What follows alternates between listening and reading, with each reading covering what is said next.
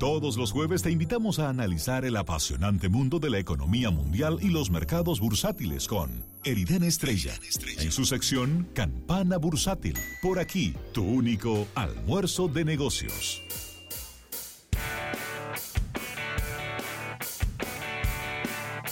Bien, 809-539-8850, lo están escuchando desde hace un rato. Eriden Estrella hablándonos de economía, ya venimos con su sección eh, y muchas informaciones que tiene Eriden para nuestro público y entre las cuales yo quería comentar, Eriden, esta salida eh, de esta empresa de petróleo saudí que hace récords. Saudi Ranco. Sí, y las personas se están preguntando, ¿qué hago? ¿Compro o vendo? Eh, vamos por parte. Primero hablamos de esto la semana antepasada. Sí. ¿Te acuerdas que habíamos hablado de que habían dos valoraciones diferentes? Una que le daba a Saudi Ranco una valoración de 1.6 trillones de dólares y otro que le daba una valoración de 1.72 trillones.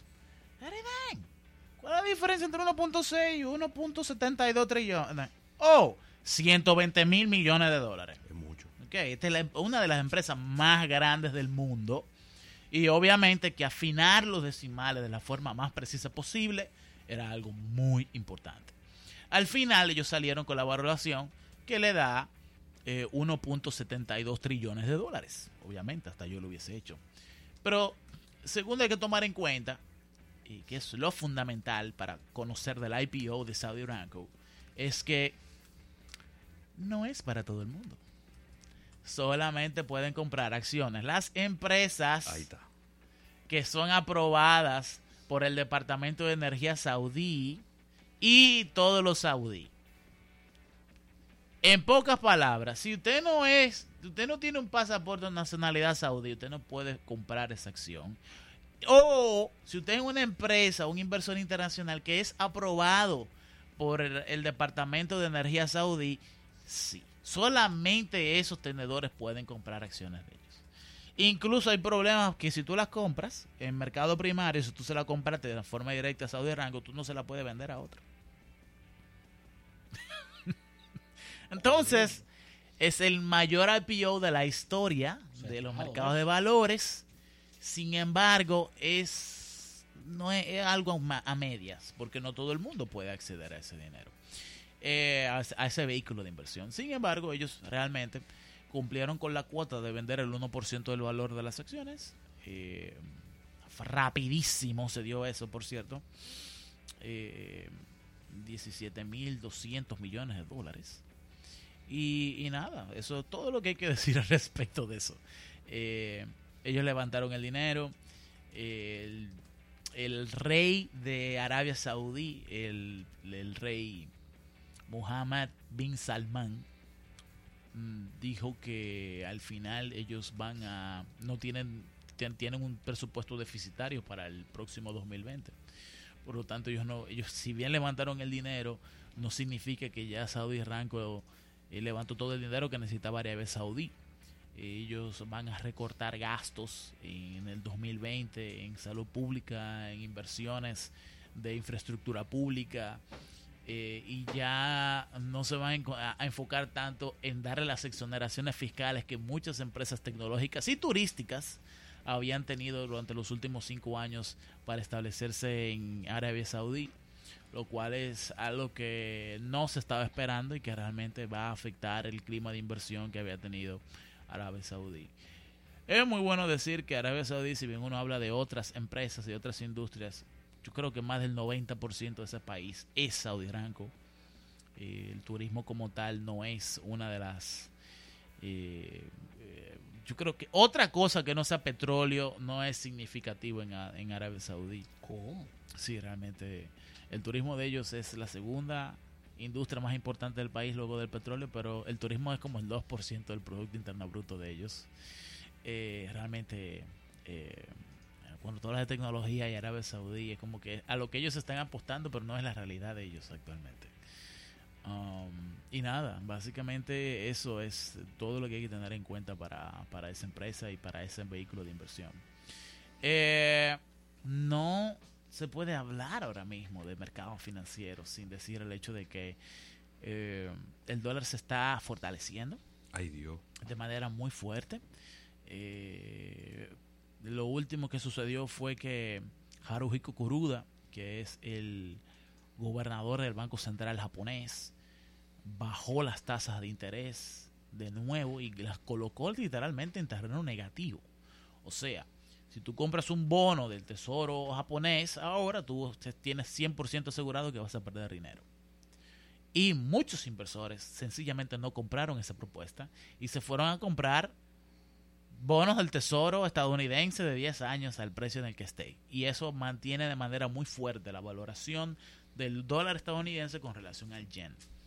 Eh, para quien no está familiarizado con el tema, el yen siempre ha sido más... Eh, el yen tiene un comportamiento inverso al dólar. Cuando el dólar baja, el yen sube. Cuando el yen sube, el dólar baja. Y lo que ha estado pasando con el dólar es que se ha estado apreciando con relación a todas las monedas, incluso con relación a la libra esterlina y con relación al euro. Y eso hace que los términos de intercambio para las empresas estadounidenses se deterioren, porque al subir el precio de su dólar se hace más caro para ellas poder vender a otros países del mundo. E inmediatamente ellos ponen chembita a los estadounidenses. Yeah. Cuando economías como China y otras economías Devalúan su moneda. devalúan su moneda y ahí vienen las restricciones y los aranceles. Eh, sin embargo, entonces ahora tenemos que hablar de Donald Trump. Porque eh, el impeachment o el proceso de ponerle cargos para destituir al presidente estadounidense tiene unos efectos eh, muy fuertes en la economía y sobre todo en el comercio internacional. ¿Cómo? Yo estoy guardando este tema para nuestro programa especial del 2020, eh, para nuestra Navidad del 2019. Pero el comercio va a ser uno de los temas más complejos e interesantes para analizar en el, en el ambiente de la economía mundial en el 2020. Óyeme, se están dando unas, unos ajustes muy bruscos sobre eh, quién es el mayor vendedor de carne de cerdo, de soya, de azúcar, de trigo, de maíz en el mundo entero. ¿Y a quién se lo voy a vender? Eh, y quiénes son quienes más lo están comprando y por qué. Eh, se han dado cosas en el que países que no producen miel hace dos años son los mayores productores de miel en otras partes del mundo. Lo cual quiere decir que hay empresas que han salido de sus países natales para establecer filiales en otros lugares y vender desde esas, desde esas filiales para que no se le carguen los aranceles que Estados Unidos le ha puesto a, a ciertos países. Y a otro tema a analizar importantísimo es que toda guerra, guerra de amor, guerra comercial, guerra bélica, Yeah. trae nuevos aliados. Sí. Países que ni se pensaban que iban a ser aliados en un momento son aliados en este instante debido a esta guerra comercial. Eso hay que analizarlo también. Eh, Brasil, señores, unificado como nunca antes con China. Después de que Donald Trump se hiciera pasar vergüenza a Jair Bolsonaro. Lo, Bueno, pero que El Salvador está. El Salvador está restableciendo relaciones, su presidente con, con China también, que no que- tenían relaciones eh, Lo que diplomáticas. pasa es que China ha salido con el barrilito de cuarto para Latinoamérica. ¿Con el qué? Eso, eso El mismo. barril de cuarto. Wow. Una, una carretilla de efectivo. ¿Qué? Ha salido China a Latinoamérica. Es verdad, en El Salvador anunciaron muchísimas obras que van a estar inaugurando. Y Nicaragua, papá. También. Nicaragua que en tiene el combo. Óyeme, esto, esto suena feísimo y es un tema medio tabú ya, porque hemos hablado aquí varias veces de eso. Pero eh, ciertamente China no va a financiar un canal en Nicaragua, pero por lo menos la remodelación de varios de sus de los puertos más importantes en Nicaragua Eso es importante. a favor. O sea, eso es por favor, eso no es nada que tiene que ver con, Con- vinculación comercial, comercial. Que, ellos- que a China le conviene, nada que ver. Eh, Son más de 200 mil millones de dólares que van a meter. do- 250 mil. Oye, Rafael, no son malos. 250 mil millones de dólares invertidos en Latinoamérica en los próximos, bueno, creo que le faltan siete años. El asunto está en que Estados Unidos no tiene otra cosa más que quejarse porque realmente desde el 2005 han ignorado Latinoamérica. Eh, Al punto en el que incluso la batalla contra las drogas en Latinoamérica se ha quedado financiada mediante los propios fondos de los países latinoamericanos. Pero aquí ellos armaron un lío con unas camaritas viejas que se están probando.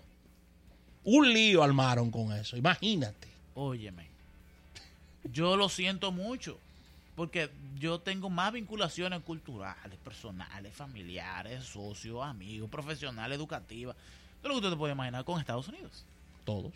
Pero yo lo siento, viejo, porque si tú tienes 15 años ignorando la República Dominicana, la batalla contra las drogas la no tiene sentido. Tú sabes cómo el tuit se acabó del, del senador ese. Cuando le dijeron, le devolvieron el tuit para atrás, dijeron, no, perfecto.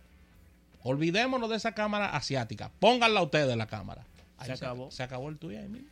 Eh, esto suena feo, pero el- el- la crítica contra el narcotráfico en la República Dominicana es fundamentalmente ética y moral. Todo eso al final se refleja de una forma que a la economía le conviene, que es bienes raíces. Que eso se queda ahí, no importa lo que pase, esa inversión está, en algún momento van a tener que bajar el déficit de habitación en la República Dominicana.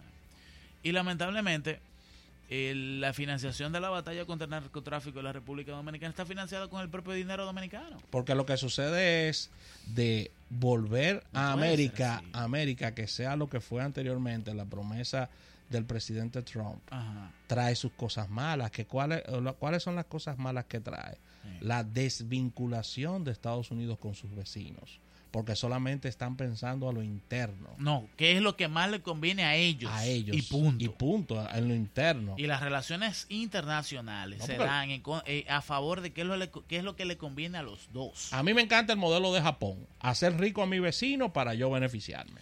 Óyeme, a mí me gusta más lo que era antes, que era, tú necesitas mayor crecimiento económico, ven, vamos a subirte las cuotas de aguacate, de carne, de azúcar, que tú puedes vender a Estados Unidos. Todo eso se cayó, hermano. Hace rato que se cayó. Todo eso se cayó. Y lamentablemente no han ni siquiera aprendido la lección con el problema de migración. Porque ¿por qué que todo el mundo quiere viajar a Estados Unidos? Quiere migrar, aunque sea de manera ilegal. ¿Es porque en su país se le está yendo bien? ¿O es, o es porque Estados Unidos le está yendo mal? Y, eh, óyeme, em, nada, yo le doy la bienvenida con los brazos abiertos a esta política que tiene China, que también me gusta bastante porque no implica una vinculación política. O sea, el hecho de que ellos vengan para acá a invertir en todo lo que quieren invertir no implica que la República Dominicana tiene que estar apoyando a China con su guerra contra, contra No, y la una, India. y una decisión muy valiente del gobierno dominicano, hay que decirlo. Porque Bueno. la presión estaba, ¿eh? Rea- realmente sí. La presión estaba. Realmente sí. Pa- para que este acuerdo no se diera. Eh, entonces, Trump. Los demócratas tienen que tener muchísimo cuidado con la manera en la que van a redactar los cargos de impeachment. Porque de ahí, ¿por qué es que lo vamos a cargar? Por abuso de poder, pero la forma en la que se, se- la que eso se redacta tiene que tener muchísimo cuidado, porque pueden venir consecuencias económicas para la política comercial estadounidense. Y segundo, yo creo que no podemos realmente seguir subestimando a Donald Trump. Porque el tipo le está contando a los estadounidenses lo que ellos quieren escuchar. Y hay mucha gente que se está chupando cuatro años de Trump y todavía no ha entendido por qué. Ravelo es tronlólogo. De los pocos que entiende las señales de Donald Trump en el país. Claro. ¿Eh? Es que Tronlólogo. ustedes- Es que ustedes no veían The Apprentice. ¿Eh?